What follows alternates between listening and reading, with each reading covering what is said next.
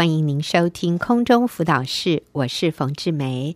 我们这一系列的幸福婚姻保养，我请钟慧姐妹继续来跟我们谈哈。过去我们谈到了，呃，婚姻的保养要清洁，要滋润啊。清洁就是把我们中间的苦毒、恼恨啊、怨气啊，我们现在都要清掉。然后我们就要来滋润，滋润的时候，听说读写作这五件事情，我们上个礼拜讲了很多怎么去做，甚至讲到怎么去啊，有亲密性关系。里面我们要怎么做？那今天呢，我们进到这个幸福婚姻保养的第三个大的这个区块哈。以前是清洁滋润。那钟慧你好，嗨，大家好。那今天我们的第三个大的区块是什么？嗯、呃，第三个部分就是要防护哈，就是像我们清洁滋润以后，我们最重要的一个就是要防止像皮肤要防晒啊。防止那个黑色素会沉淀哈，延缓老化。那嗯、呃，譬如说我们出门都要穿长袖，现在太阳很大的话，然后就是要戴帽子啊，戴伞，然后甚至还要戴太阳眼镜保护眼睛，嗯、然后涂防晒油这些。上次冯姐还有讲说还要防蚊，对、哦、对，这些就是防止在婚姻的里面有那些杀手或是一些试探、一些呃小狐狸来毁坏婚姻的花园。那我觉得，其实婚姻最好的防护其实是夫妻的关系。嗯，如果夫妻平常的关系维护好，就像体质好的话，你就不容易感冒。这样，你有病毒的话，哎，就是不小心感冒了，你也很快就可以好，不会衍生其他的疾病。所以最重要是平常关系就要维系，就是我们前面讲的那个。清洁跟滋养的部分，嗯、然后呃有好的这个爱情的体质，你就不怕试探，然后诱惑啊，或是争吵，争吵会产生的对婚姻的一个冲击哈。嗯、所以这是很重要，就是那个夫妻的关系。嗯、然后再来，我们再来谈防护的话，就是你要设立一些界限，危险的时候你就不要往那方面去。这样，那所以我觉得很重要的一点就是，呃，有三个部分，一个就是。设立那个界限的部分，就是要化解冲突，嗯，远避试探，嗯、然后还有一个就是你要有承诺，嗯，委身在承诺上面，嗯嗯，看重这个盟约的关系。所以防护的部分，我们有三个：第一个，如果有冲突，我们一定要化解；嗯、第二个，我们要远避试探；嗯，第三个，要委身于承诺这个婚姻的盟约。所以在化解冲突这个部分，来给我们一点。例子，嗯，对，就是我觉得冲突要变成一个良性的冲突，不要变成好像一发不可收拾，好像那个一粒稻草压死一个 骆驼，对，一只骆驼，对，所以我觉得就是这个防护在呃化解冲突上面，我觉得就是要定义让这个冲突变成良性，而且不会让这个冲突毁坏婚姻。嗯、呃，有一些界限是事先你要先。约定好，就是说，即使你在很生气的时候，你也不要提离婚，不要说伤害对方的话。嗯、那如果说你真的气不过，你觉得你会那个时候，你可以事先讲说，如果哎我有时候生气的时候，我也许会暂停，我也许离开离开现场一下这样子。那今年过年的时候是我最漫长的一年，那那次跟我先生有一个冲突哈，就是那个年假很长。那我先生，呃，可能大家以前有听过，就是他。很喜欢看书，然后看那个电子书，嗯、就是那个穿越小说。啊、他常穿越到古代，穿越到什么朝，嗯、哪一朝哪一朝这样子。嗯、就是这一年的那个过年呢，他穿越到古代以后，他就不回来，他没有穿越回来。嗯，他好像就剩下一个人，一个躯壳在那里面哈，嗯、然后他的那个魂魄已经在那个。时光隧道的里面，躲在当中已经回不来，然后就在春秋战国嘛，唐朝啊，或者是，然后就留下我一个人。那我觉得，其实就是因为那年假很长，然后就是我先生专注迷恋在那个当中的时候，我里面有一个很深的一个深层的被忽略、忽视的一个感受，这样子。嗯、那我不知道，就是引发我，我想到我以前小时候，就是因为我是一个。最小的孩子，我的哥哥姐姐他们都离我年纪比较大，这样，所以我常常是一个很孤单、嗯、一个孤独，嗯、呃，就是被忽略的一个孩子，这样。然后我不知道，我那时候就很自怜，然后就觉得那个里面的那种就是被忽略的感受很又回来了，对，很不好这样子，所以我就用错了一个方法，就是没有被圣灵充满这样，我就尝试就是想用不高兴那种冷漠呃冷战的方式来提醒哈，然后后来又抱怨我先生就是哦你都不怎么样，你都这样这样，哎，结果这种方式这种冷漠这种。这样子冷战的方式，我先就感受到那种我想要掌控他的那种压力，结果反而他更躲到那个洞里面，就好像你在那个耳朵有虫的话，跑进去，然后你想要挖它出来，那个虫会往里面钻，对，就钻到里面去，然后就它就变得每天整天都在那个电子书里面啊，更不愿意理我，这样更出不来，这样，所以就更变成一个恶性的循环。嗯，对，然后我就觉得好痛苦，这样子。是，来，我们先暂停一下，我们来分析一下。所以，钟慧，你说，当你的先生他沉迷在那个电子古代穿越小说里面的时候，你突然有一个感觉，就是你小的时候，因为你的哥哥姐姐年龄都跟你有一点差距，所以你觉得孤单，你觉得是被遗忘的，嗯，你觉得是被他们隔绝在外的。那种孤单、那种被忽略的感觉又回来了，所以其实这个感觉是你小的时候就有的，可是因为没有被处理医治，没有被处理，所以现在有一些类似的情况发生的时候，过去的那些感觉好像就像那个海水就这样又汹涌的冒出来了。是，所以其实。你难过的，你生气的，不是现在你先生好像没有注意你，而是新仇加旧恨哦，就是以前所有的那些又排山倒海的回来，所以你的反应就会让你先生觉得有这么严重吗？嗯，我做了什么？你为什么会这么生气？所以他完全不了解，因为说真的，你生气的不是只是。他现在做的这一件事，而是加上以前，可能他现在这件事情只有十分，以前的是九十分呢，九十分加现在十分就变一百分，那么样的强烈的一个不舒服，一个好像被遗忘、被忽略的感觉。那但是你说这变成一个恶性循环，因为当你先生感觉到你对他不高兴，你就跟他冷战，你就不理他，或者你对他埋怨。这个也提醒到他成长过程里面的时候，对他也有母亲，嗯，对他也有他自己那个部分。为什么他越躲得更厉害？这样子原因是，就是他的背景，就是他在他小的时候，妈妈就是因为某些心情很不好的关系哈，然后他就会。非常低迷，然后会借着喝酒这样子，嗯、然后来就是，所以妈妈的态度就会变得很冷漠，嗯，非常的呃情绪很低沉。我的那个表现就很像妈妈的那种形态这样子，嗯、所以他以前他小时候遇到妈妈这样心情不好的时候，嗯、有点怪罪，有点就情绪不好那种的情形，他就躲。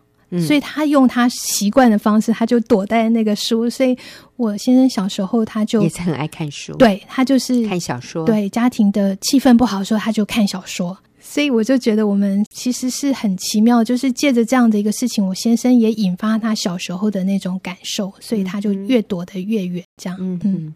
所以你们就必须要 put a stop，对，你就需要停止啊！你说设立一个界限，说到此为止。我们不能再这样恶性循环下去，我们需要沟通。所以，其实钟慧后来你做了一件很对的事情，就是你用对的方式来沟通。那所以，钟慧，你告诉我们在那样一个非常紧张的情况下，你做了什么对的事？对，我就觉得说我不能够再用我旧有的模式的里面一直在负面的循环的里面，我要停止。嗯，所以后来我就把那个讲义拿出来，嗯、沟通的讲义，我觉得就是。一个帮助我很大的就是用我开头的我讯息，就是我不再说你都不来陪我，你都在看书，就是指责，这样会把它推得更远。所以我就学习把我里面的感受说出来，我就说我觉得好孤单，我觉得好像以前那种被忽略的感受很难过这样子。然后我只是讲我里面的这个感受，这样。就是避免是让他觉得是被怪罪或是被批评这样，嗯、然后呢，然后我把我里面的需要来告诉我先生，我说我希望我们彼此是有沟通的时间，嗯、好好嗯、呃，然后也希望有一些时间我们可以出去走走。我先生说：“哎，可以啊，其实对他并不是很难，这样子不是所有时间待在家中。嗯”那他那时候就觉得说很纳闷，为什么我就是不高兴？嗯，嘿，他不知道做什么，做了什么我不高兴，然后我在生气。这样，我先生也回应我说。我以前这样越怪罪他，他就越想逃，心里他不想要被控制，嗯、他很想逃脱。这样，嗯、那他想到妈妈的那种埋怨啊，还有自己不知所措。我觉得我先生后来他也跟我讲他的感受，就是他小时候那种面对妈妈那种不知道该怎么办，然后想要逃避的那心情，我就啊，我就能够体谅他说，哦，原来他是这样。我有一个领悟，就是说。嗯、呃，在冲突的时候，我们都是站在自己的位置上面，就没有体会到别人的心态。我都是只想到我很受伤，我很难过。可是当我可以体会到他的心，那我先我也让我先生知道我的需要，我的心，我为什么这么难过的时候，其实是一个双赢，不再是只是要我自己的那个满足我自己的需要，我赢就好，这样。嗯。嗯哼。